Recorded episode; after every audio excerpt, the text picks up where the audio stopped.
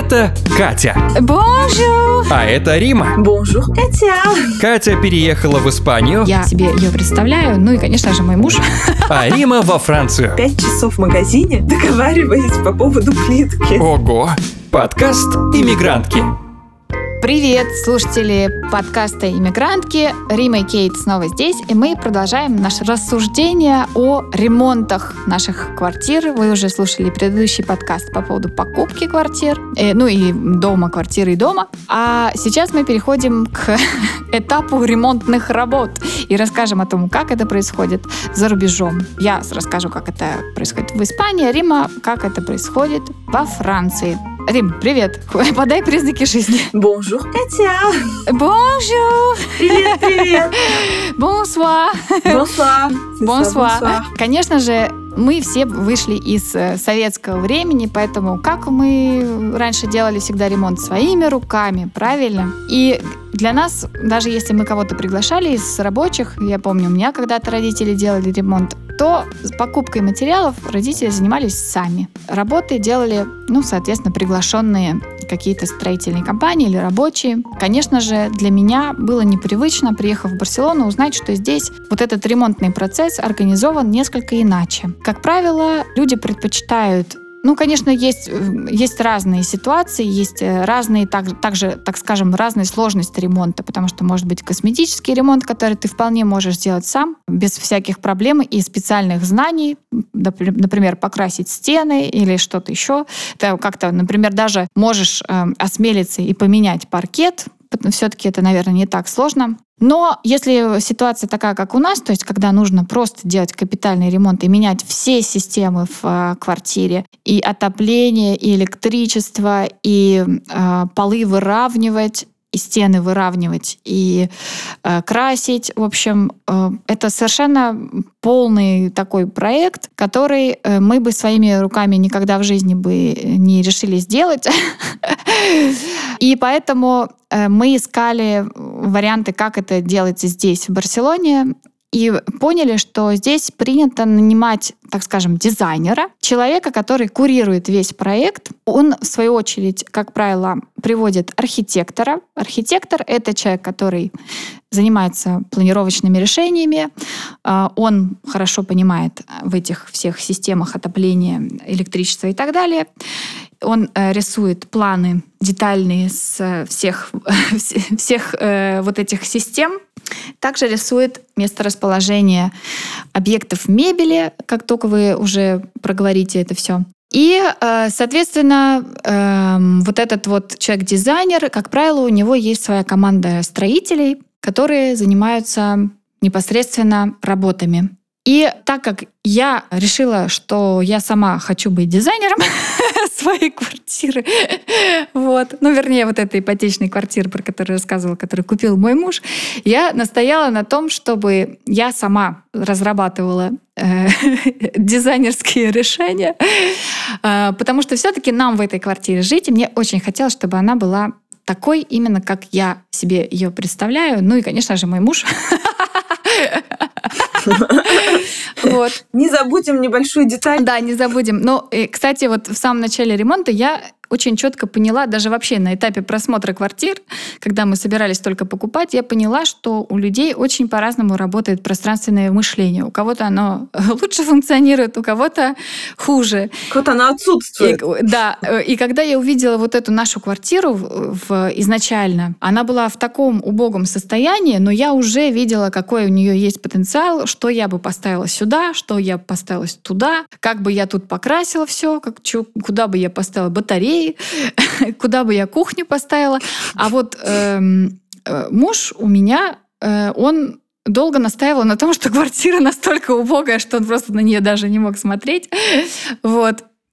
И, ну, в итоге получилось, что все-таки эта квартира была приобретена успешно. Но, конечно, работы предстояло много. И так как нам не нужен был дизайнер, нам нужен был только, нам нужно было найти тех, кто будет делать все эти работы, и э, архитектора нам нужно было найти. То есть сначала я поспрашивала по знакомым, и все, оказалось, что все они обращались к услугам именно дизайнера.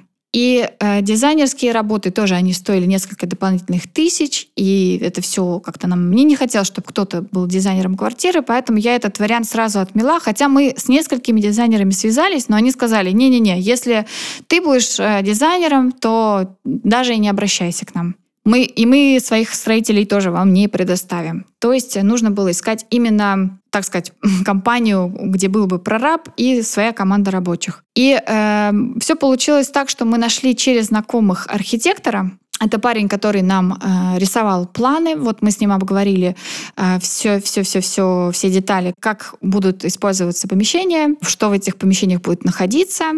Первоначальные планы мы составляли с ним. Мы уже с ним решили, что будет снос капитальной стены, и даже стали его быстренько делать там через одну строительную компанию. А потом он предложил нам вторую строительную компанию, которая эм, как раз занималась э, ремонтом, ремонтами такими под ключ. И уже со снесенной капитальной стеной эта команда к нам подключилась на, на этапе на этом и э, стала работать над проектом. Теперь расскажу про основные сложности и специфику э, работы в Испании. То есть здесь как, чтобы вы понимали, люди, мы уже об этом говорили, они не очень, так скажем, пунктуальные. И э, поэтому я уже как юрист, я поняла, что здесь обязательно нужен договор с, с, со всеми вообще абсолютно подрядчиками. И нужно обязательно в этом договоре прописывать сроки. Потому что здесь есть такое понятие, как маньяна, завтра. Я все сделаю завтра,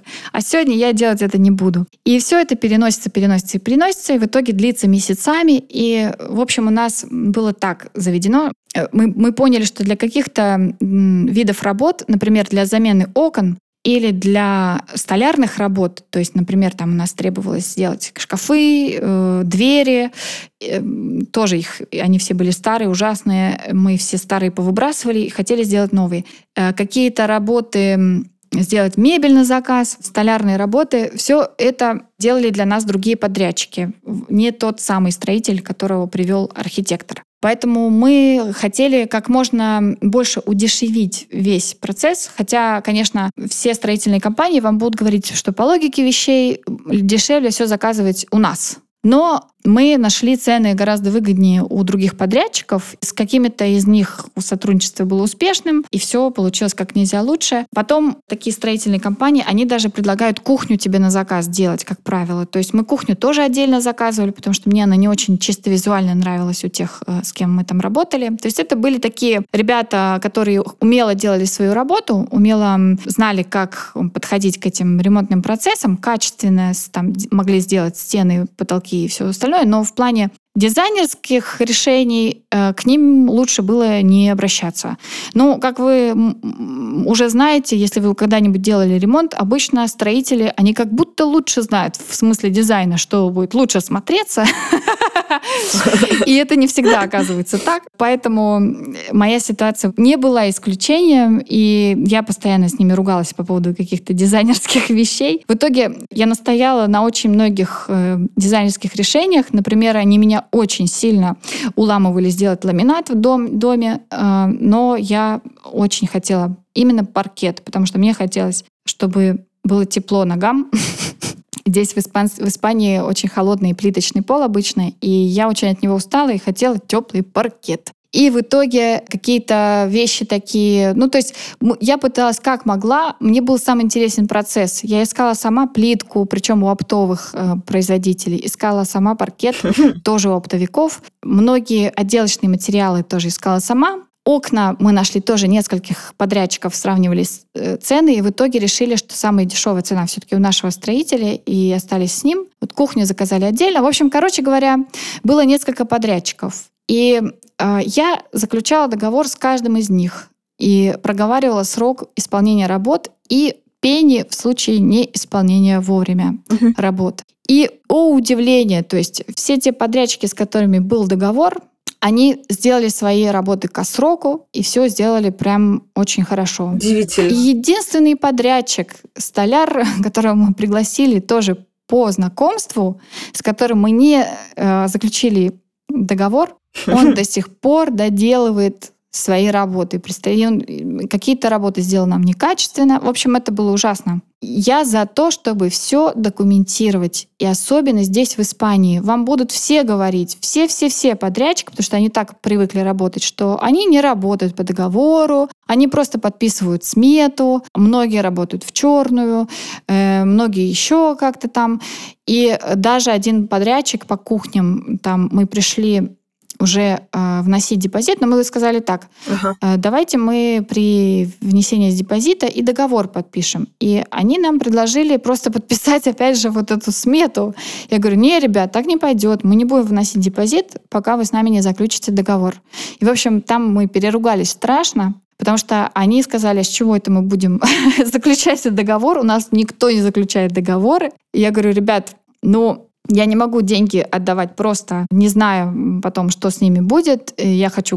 Действительно. И в итоге мы все-таки подписали договор, и все было сделано в срок и правильно, но это стоило нам просто невероятных усилий уговорить э, всех этих подрядчиков на договор. Хотя, казалось бы, это так, как это должно изначально эм, делаться, да, все должно, все должно подтверждаться документированно, э, все условия должны обговариваться письменно. Это, конечно, для меня было таким шоком, что здесь мало кто действительно работает по настоящим договорам, и мало кто изначально так легко соглашается на те сроки, которые они сами же тебе дают, то есть чтобы они были письменно внесены в договор. Для меня это было шоком. Я говорю, ребят, ну вы же сами сказали, что в сентябре вы все сделаете, ну так давайте это все запишем. Они такие, ну ладно, ну давайте тогда в октябре.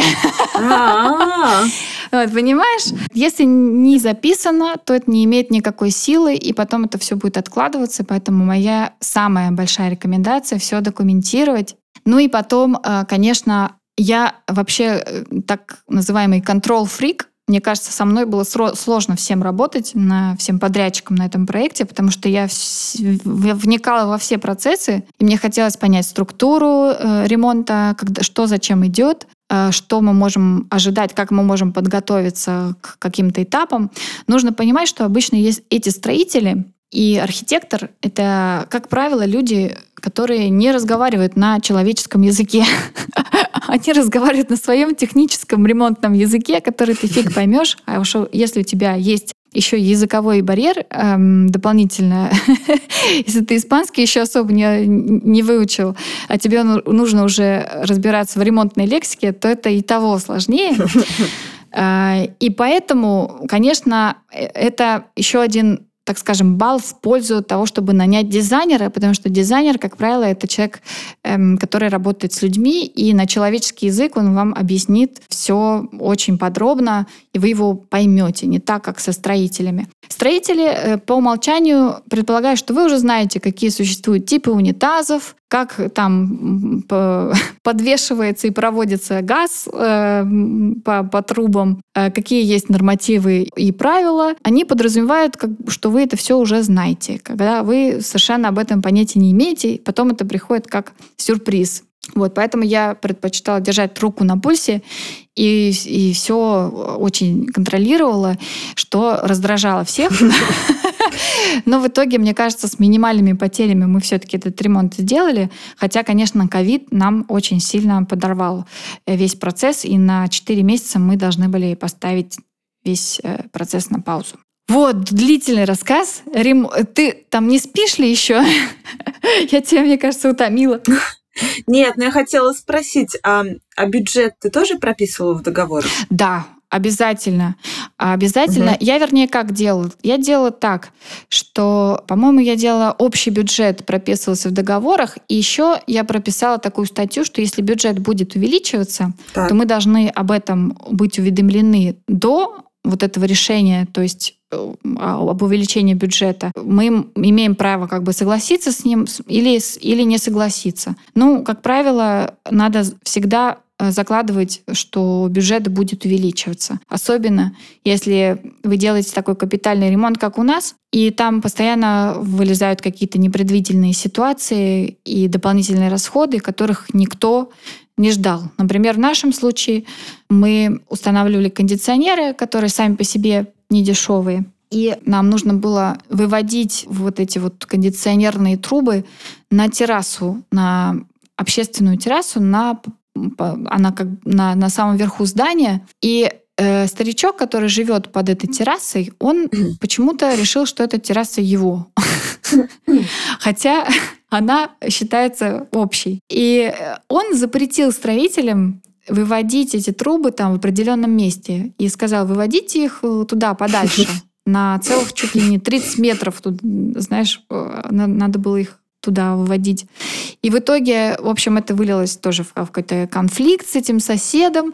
Ну и в итоге, конечно, можно было бы это протестовать. Ого. Э, он был неправ, но в итоге мы решили, что ладно, это просто займет много времени, и переплатили еще по-моему, 2000 евро, что ли, только за этот отвод. Вот, то есть там постоянно возникали какие-то расходы дополнительные. Ну и потом мне казалось, что строитель просто был недоволен тем, что я на многих пунктах сэкономила. Например, паркет я покупала через, не через него. Ого. Просто для сравнения скажу, что через него тот же самый паркет, просто за... я нашла сама паркет у оптовика, и э, если бы это заказал мой строитель, то это бы увеличило цену вдвое. То есть я бы просто переплатила несколько тысяч евро за то, что не я заказываю этот паркет, а мой строитель. Хотя он э, даже до этого и не сотрудничал с этой паркетной маркой. Я сама их нашла, и, и, и, и в итоге я сама их и купила, этот паркет. Но он был очень недоволен, что я, так сказать, забираю его кусок пирога. Вот. Ну, конечно, я потом поняла, уже, потому что общалась там с э, несколькими дизайнерами по интерьеру, что это чуть ли не одна из основных статей их доходов, когда они делают комплектацию для клиентов. Я понимаю этого строителя, но тоже, с другой стороны, нам очень хотелось сэкономить. Мы это делали как могли, на, на чем могли. Подкаст «Иммигрантки». Расскажи, Римуль, о вашем опыте ремонта, как вы, как у вас все это происходило и какие были препятствия, проблемы, как вы с ними справлялись? Радости, какие у нас были радости. Радости. Ну, опыт наш, э, в общем, конечно, совпадает, а в частности он абсолютно другой. Потому что покупка жилья и уплата особенно налога государству и нотариусу меня практически полностью разорила. Моего дорогого и любимого, так как он такая пушистая белочка, не очень. Но так как мы приняли решение о том, что все наши основные траты мы делим пополам, то, собственно, и ремонт мы тоже решили делать практически пополам. И у нас уже не было денег на то, чтобы кого-то нанять, ни дизайнера, ни, ни бригаду, вообще никого. Так что мы, мы, мы наняли друг друга, подписали договор. закрепили печатями, и мы въехали в дом сразу после покупки. То есть это был декабрь. Мы купили в конце декабря, и 1 января мы сразу въехали в дом, потому что э, квартира, в которой мы жили, он ее сразу решил сдавать, чтобы были хоть какие-то деньги. И так как мы сразу начали платить кредит, то мы решили не оттягивать это удовольствие, а сразу въехать в дом. Значит, мы въехали со всеми нашими пожитками в дом, угу. в котором еще ничего не было, даже не было начато сделано. И мы так наивно полагали, что ну, мы сделаем нашу спальню за, за пару дней и сможем там уже спать нормально и делать остальные комнаты. В результате мы спали целый месяц в комнате на полу на надувном матрасе в окружении паркета, коробок и каких-то шкафов. Причем под конец месяца наш матрас начал сдуваться. И ремонт одной комнаты вместо каких-то пару дней занял целый месяц. Мы целый месяц там просто отдирали обои, потом готовили стены под покраску, потолок.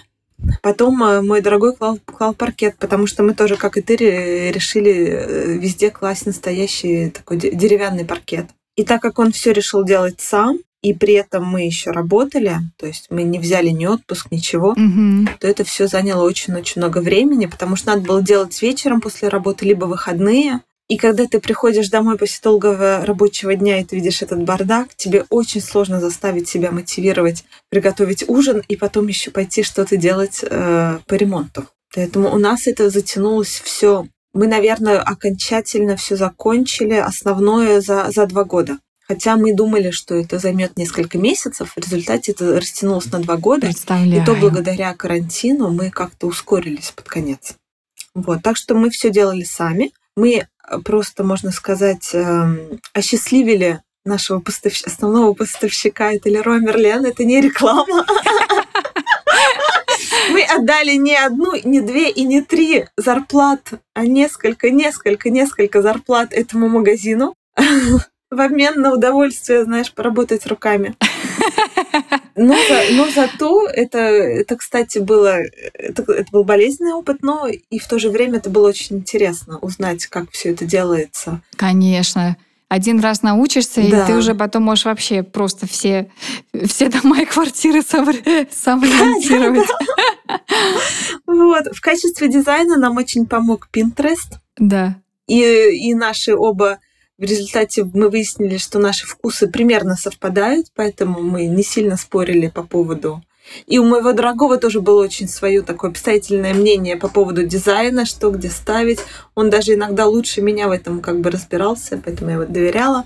Но какие-то такие дизайнерские идеи мы брали, очень много брали в Пинтересте. Да. По поводу техники, как что делать, э, это, конечно, нам помог YouTube. На YouTube очень много видео, много обучающих видео сайты, форумы интернета. И на самом деле, если в этом разобраться и захотеть это сделать, то это реально. Это не так уж и сложно, но только надо найти время и силы, и мотивацию, да. чтобы это сделать. Я просто еще хотела добавить, в самом начале ремонта я купила книжку одной дизайнерши, ух, я уж не помню, как зовут, но смысл был книжки в том, что дизайн интерьера — это не только расположение объектов мебели, там какие-то основные э, распределения точек воды, э, каких-то выключателей и прочее.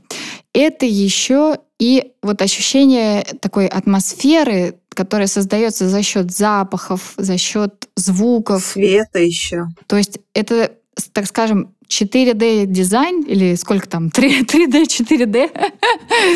В общем, куда должно включаться все, не только э, визуальная картинка, но еще и запахи, вкусы, цвет, на слух, звуки, как это все воспринимается. Поэтому, когда делаешь ремонт, очень важно представить мысленно, что ты будешь делать в каждом из помещений этой квартиры, как ты его будешь использовать. Мы, например, очень долго не могли понять, как нам сделать кухню, потому что, ну, вообще у нас сама квартира, она очень сильно поменяла наш изначальный план. У нас одна часть э, квартиры, все квартиры в э, Барселоне, в том районе, где мы живем, они такие узкие, продолговатые, здание само очень старое, ему более 100 лет, торцом э, вот этого прямоугольника, вот представьте, прямоугольная квартира, да, торцом э, один торец выходит на шумную улицу, а второй на внутренний двор. И логичнее было бы, конечно, расположить спальню угу. э, там, где внутренний двор, там тише, а всю зону э, гостиной и кухни там, где э, шумная улица. И мы этого сделать не смогли по техническим причинам. Это нас сразу, нам сразу обрубило весь наш гениальный план изначальный. И как мы с архитектором на эту тему не говорили, он нам этого очень не рекомендовал. Хотя сейчас, конечно, возможности ремонта такие, что ты можешь менять угу. как хочешь точки воды и прочее, прочее. Есть специальные насосы, но он этого не рекомендовал, потому что эти насосы ломаются, с ними происходят всякие неприятные вещи, поэтому а, говорит, нет, лучше не надо. И поэтому у нас стал вопрос, как же нам делать кухню вот в этой тихой зоне. Там было несколько комнат, мы их решили угу. объединять в одну, чтобы это была такая большая кухня-гостиная, объединенная два пространства. И тогда встал вопрос, как нам именно спланировать эту кухню нам никто, никто, никто не смог помочь. Ни архитектор нам не предложил варианты кухни, которые бы нас устроила, ни даже вот эти профессионалы по кухням, которые нам в итоге ее делали, они нам тоже ничего не предложили стоящего. И только я в разговоре с мамой случайно я говорю, мам, все, я, говорю, сдаюсь. Я просто не знаю, как сделать так, чтобы это была удобная, большая и такая разумная кухня, потому что у нас как-то все получалось наперекосяк. То размер кухни был очень маленький, то размер острова был непонятно, не вписывался как-то не туда. В общем, в итоге она говорит, а что, а вот сделай так буквой Г, да и вы просто не сносите эту стену, а оставьте ее. И, да. Я думаю, елки-моталки, сколько мы бились с архитектором, с кухнями. То есть никто лучше вас не знает, что вам на самом деле нужно, и нужно бороться за те решения, которые вы для себя хотели бы видеть. Никто не пошевелит лишний раз пальцем, чтобы сделать так, как, как вы именно хотите. Поэтому мне кажется, что даже если вот все профессионалы вокруг говорят вам, ничего не получится, нужно еще чуть-чуть подумать, сделать так, чтобы получилось. Да, сделать самим, да. Это была еще одна из причин, по которой мы делали сами потому что мы знали, что мы это делаем для самих себя, и что для качества для нас, конечно, важно. И мы делали медленно, но хорошо. Кстати, вот по срокам ремонта у нас ремонт э, занял 4 месяца, но это был прям такой интенсивный ремонт. Интенсивный, То есть мы да. не жили в этой квартире, пока она ремонтировалась. Мы ходили, только проверяли, как все работы ведутся. И, конечно, это большое счастье видеть, как быстро все меняется, ты пришел на той неделе, еще не было электричества, вот оно уже установлено, все, угу. там, все, все в разметке зарядок все уже есть, да, да. уже проложили это, проложили то, тут потолок сделали навесной, тут на этой неделе плитку положили, э, поставили сантехнику, прекрасно. То есть такие изменения, они очень классно за ними наблюдать особенно когда они быстрые. Но из-за того, что я хотела же, ну, понятно, что я хотела быть дизайнером сама, у меня получился очень долгий подготовительный период к самому ремонту. Хотя сам ремонт делался быстро, мне хотелось, э, то есть обычно, как здесь это происходит и как, наверное, это рекомендуется делать, нужно начать ремонтный процесс, уже все делать установки там воды, газа и прочего. Параллельно, пока строители работают, ты принимаешь какие-то дизайнерские решения. Но э, я думала, что мы будем очень ограничены да. во времени вот, по дизайнерским решениям, а мне все так хотелось сделать красиво, что я потратила огромное количество времени, несколько месяцев на то, чтобы оббежать всех поставщиков плитки, э, там краски, каких-то э, затирок даже для плитки. Представляешь, я даже затирки там сходила, искала, смотрела. Э, ну, понятно, кухню продумывать. То есть я на, мы на этот этап потратили очень много времени. И я, честно говоря, до сих пор не знаю, как э, правильнее. С одной стороны, конечно, Потом у нас все шло очень быстро, потому что мы все совсем определились. У нас все в деталях было прописано, что куда устанавливать и как нарисовано, и э, у строителей не было вопросов. Я вот не знаю, как бы было все это, если бы на нас потом оказывалось давление, что вы должны принять решение по, по плитке там в течение трех дней, или там, ну вот если бы процесс был построен иначе, я не знаю, а, как бы все это потом, чем бы все это закончилось. Угу. Поэтому я даже, наверное, рада, что у нас была возможность, ну и с ковидом тоже, подготовиться к этому ремонту конкретно. И потом все сделать довольно быстро. Хотя у нас еще доделки какие-то нас еще ждут. Ну, это, это вот. да, это, это классика. Это всегда Он так. никогда не заканчивается, ремонт. Да, никогда. Его может только остановить. Да, да, да, да, да. Подкаст «Иммигрантки». Мы, конечно, делали все наоборот. Мы вначале начали делать, а потом уже продумали дизайн. И особенно было интересно, когда мы начали делать нашу ванную, в которой мы, кстати, изменили все. Мы даже перенесли раковины с одной стены на другую. К счастью, мой, мой молодой человек, так скажем, был очень мотивирован, и он как бы сам э, занялся переносом труб. То есть он все делал сам. Ну вы вообще герои. Кроме одной части, где надо было варить трубы, и у нас не было для этого инструментов, и мы уже тогда пригласили человека, который нам только сварил трубы. Вот, а все остальное мы делали сами. И мы до последнего времени, до последнего момента мы не могли никак определиться с плиткой, с дизайном. И когда уже настал момент пойти в магазин и выбирать, я помню, мы провели пять часов в магазине, да, выбирая да, да. и договариваясь по поводу плитки. Да, и как бы это был... Ну, заранее было просто, мы, мы не могли решить. И в результате получилось все очень, да, довольно мило, нам, нам очень нравится. Естественно, Естественно, в какой-то момент это устареет в будущем, но на данный момент выглядит все довольно очень nice. Конечно. Нет, когда ты сам все выбираешь, это настолько важно, мне кажется. Я, хоть я и смотрю на дизайн, на, на инстаграмы каких-то талантливых дизайнеров здесь, даже барселонских, я вот себя представляю в их интерьерах, и я бы не смогла там жить. Хоть они очень красивые. Да, да, да, согласна. Они все очень красивые, но, но какие-то немного не индивидуальные, не персональные, не твои. Да, и ну и потом даже иногда непрактичные. Например, Да, да, я согласна. какие-то стулья, на которых неудобно сидеть. Ну, даже такие вот детали, они не всегда тебе подходят. Да, Я думаю вообще, что нужно и важно отталкиваться от твоих э, привычек, потому что твои привычки определяют э, твой быт. Конечно, вот я всегда мечтала о такой большой кухне, потому что мне нравится прям так вот сесть. Об острове я мечтала тоже всегда на кухне, чтобы можно было туда поставить всякую ерунду. Э, Или просто за него сесть, что-то быстро перекусить. То есть очень важны важен э, твой личный распорядок дня, как ты передвигаешься внутри квартир. Ну, я уже об этом говорила. От этого зависит, как и где располагаются вы- выключатели, например. Мы этому тоже уделили много времени, потому что понимали, что, ну, например, сейчас даже мы все-таки один недостаток нашли, что там один выключатель там отсутствует в нужном месте. И одна розетка тоже в другом месте отсутствует. Но в основном мы все учли. И потом есть такие моменты, которые принципиально ваши. Даже если вам делает дизайнер интерьер, то он должен знать об этих вещах, чтобы правильно суметь все спланировать. Например, для меня было важно, чтобы в квартире была ванная.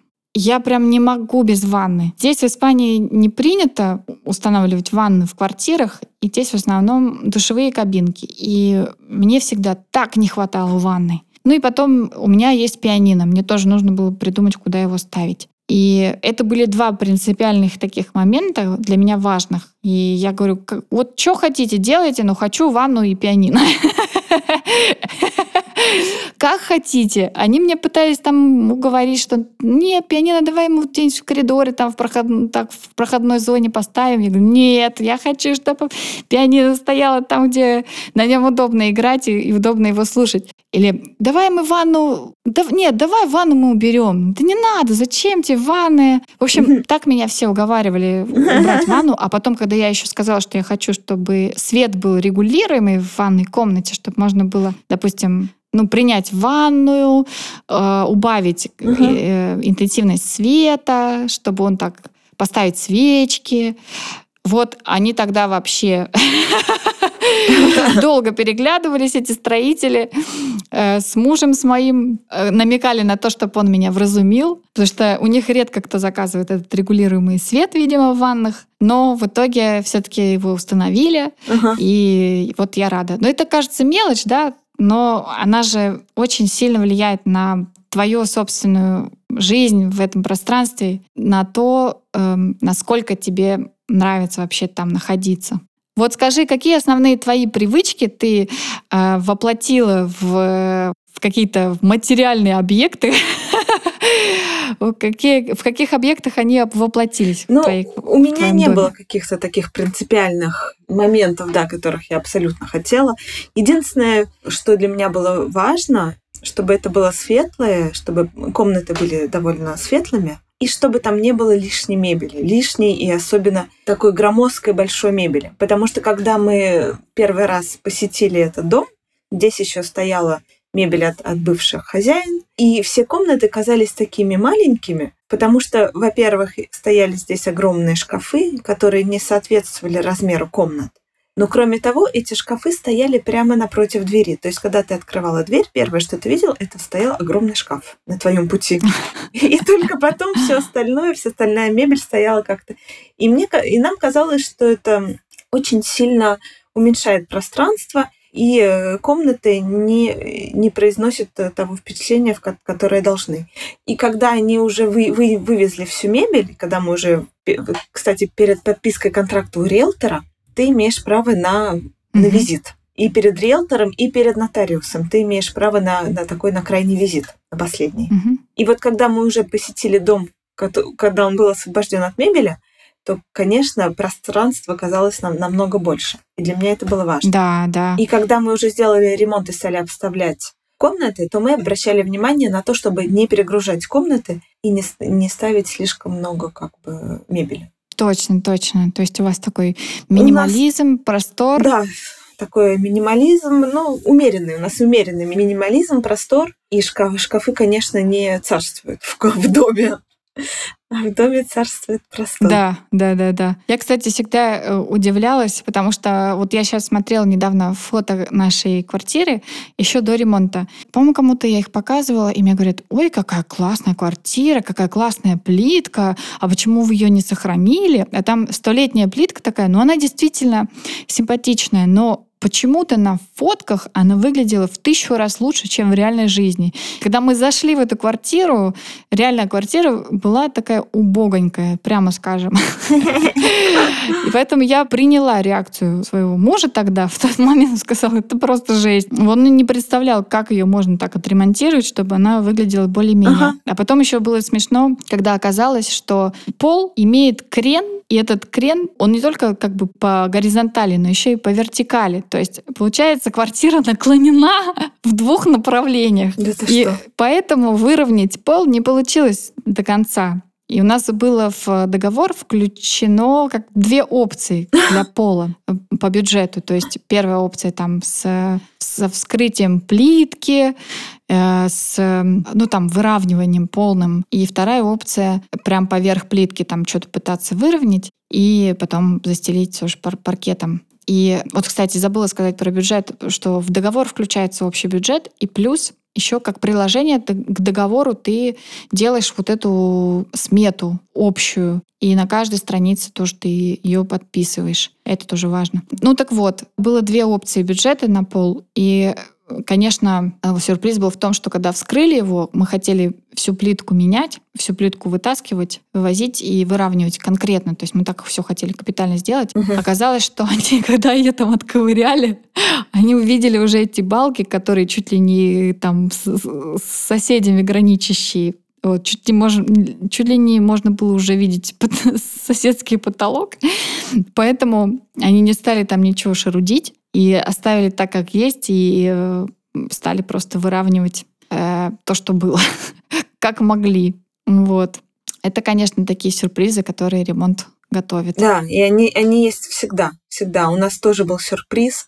У нас огромное окно было в зале, деревянное такое в стиле э, альпийского шале. Вообще на- наш дом, он был в стиле аль- альпи- альпийского шале. То есть очень много дерева, деревянные балки. А я знаю, я там была. Ты знаешь, да, такой у нас был изумительный коричневый, коричневая плитка на полу под цвет коричневых балок Ага. и коричневые окна, и это вообще был перебор. Коричневые окна, коричневая плитка, Да, да. коричневый верблюд. И тоже и кухня тоже была такая в деревенском стиле из дерева. И когда я показывала родителям, они мне говорили, как ты можешь это менять, это так прекрасно, пожалуйста, ничего не убирай. Но мы все убрали. И вот по поводу окна, значит, в чем был, в чем был э, сюрприз. Оно было деревянное, и оно а само окно было несущее. Дерево было по периметру окна, и это дерево, оно еще и вы- выполняло несущую функцию. То есть Ага. оно несло себе на себе всю стену. Ничего себе. Сюрприз дерева в том, что дерево стареет по, под действием солнечного света и дождя, оно может портиться. И то есть за ним надо постоянно ухаживать. Но так как за нашим домом уже давно никто не ухаживал, и э, он был нежилой в течение нескольких лет, то это начало портиться, и на стене, которая была над окном, стали появляться небольшие трещины. И это, конечно, был знак, что надо все менять. И э, мы, естественно, это не заметили, когда мы подписывали это. Мы представить не могли, что окно может быть несущим. И уже потом, когда мы зам- заметили трещины, мы стали обращаться к профессионалам, и тут мнения разделились. Одни нам говорили, нет, окно не может быть несущим, а другие нам говорили, ребят, вам надо срочно менять. И мы... Да, я, кстати, первый раз слышу, чтобы действительно несущее окно было, да еще и деревянное. Да, а- а есть, есть такие. Это еще и деревянные, но там такая огромная деревянная балка, которая на себе это несет. И мы все-таки прислушались к мнению того, что надо менять, и мы решили поменять. И нам вот э, когда нам его снимали, это окно, нам поставили огромные металлические такие сваи, которые поддерживали потолок на первом этаже и в подвале. То есть и в подвале стояли сваи. То есть на то время, когда все это сняли, стояли огромные металлические конструкции, которые поддерживали, поддерживали сам дом. И вот это деревянное окно наверху заменили на металлическую сваю, которая О. поддерживала. И потом уже нам вставили обыкновенное Мгм, алюминиевое окно, мгм. такое огромное. Ну, конечно, тоже мощная переделка. Это, это была мощная, да, это нам вышло, то есть э, это стоило тоже больших денег. И вот это был, наверное, и я надеюсь, что это был наш единственный сюрприз, потому что сюрпризы могут появи- появиться и дальше, но пока мы других не обнаружили. Мгм. Всего не предусмотришь, на самом деле, когда покупаешь жилье, надо... Ну, расскажи, вот сейчас, спустя два года после ремонта, что еще вам осталось сделать? Ой, что нам еще осталось сделать? Нам остался, осталось сделать только Мгм. э, душевая в гостевой. Есть небольшая душевая, которую надо полностью делать. Нам вот осталось это. Туалет на первом этаже и, и подвал. Потому что мой дорогой хочет полностью сделать ремонт в подвале, Мгм. оборудовать там место для велосипедов, для хранения, для ремонта машины, для машины, для... Ага. У нас там есть еще место для прачечной большой. То есть, да, он хочет всем этим заняться. У него как-то сейчас проснулась энергия, вот он сейчас всем этим занимается. И сад, конечно же, надо в саду делать тоже. Мы хотим сделать террасу, засеять газон. И я бы хотела сделать небольшой огород. Вот, но основное уже сделано, Ну. Поздравляю вас с этим. Спасибо. Так что жду в гости, как только откроют границы. Жду Обязательно. тебя в гости. Обязательно. Нам тоже еще осталось э, какие-то лампочки повесить по мелочи, ну, по мелочи, зеркала где-то там. Но это мы все будем делать тоже в ближайшем будущем, надеюсь. Да, близко, близко. В общем, ремонт никогда не заканчивается, он приостанавливается, но, по крайней мере, мы где-то близко к, к концу, и это не может не радовать. Напишите, дорогие слушатели, как у вас проходил ремонт за рубежом, что было самым приятным и неприятным во время ремонта, во время самого процесса. Если вы живете в каких-то странах, э, помимо Франции и Испании, расскажите, как этот процесс проходит там. Спасибо, дорогая. Спасибо, Ремоль, за твои комментарии и желаю тебе хорошего вечера. Спасибо и тебе. Bonsoir. Bonsoir! Подпишись на подкаст, чтобы слушать новые истории от Кати и Римы. Подкаст «Иммигрантки».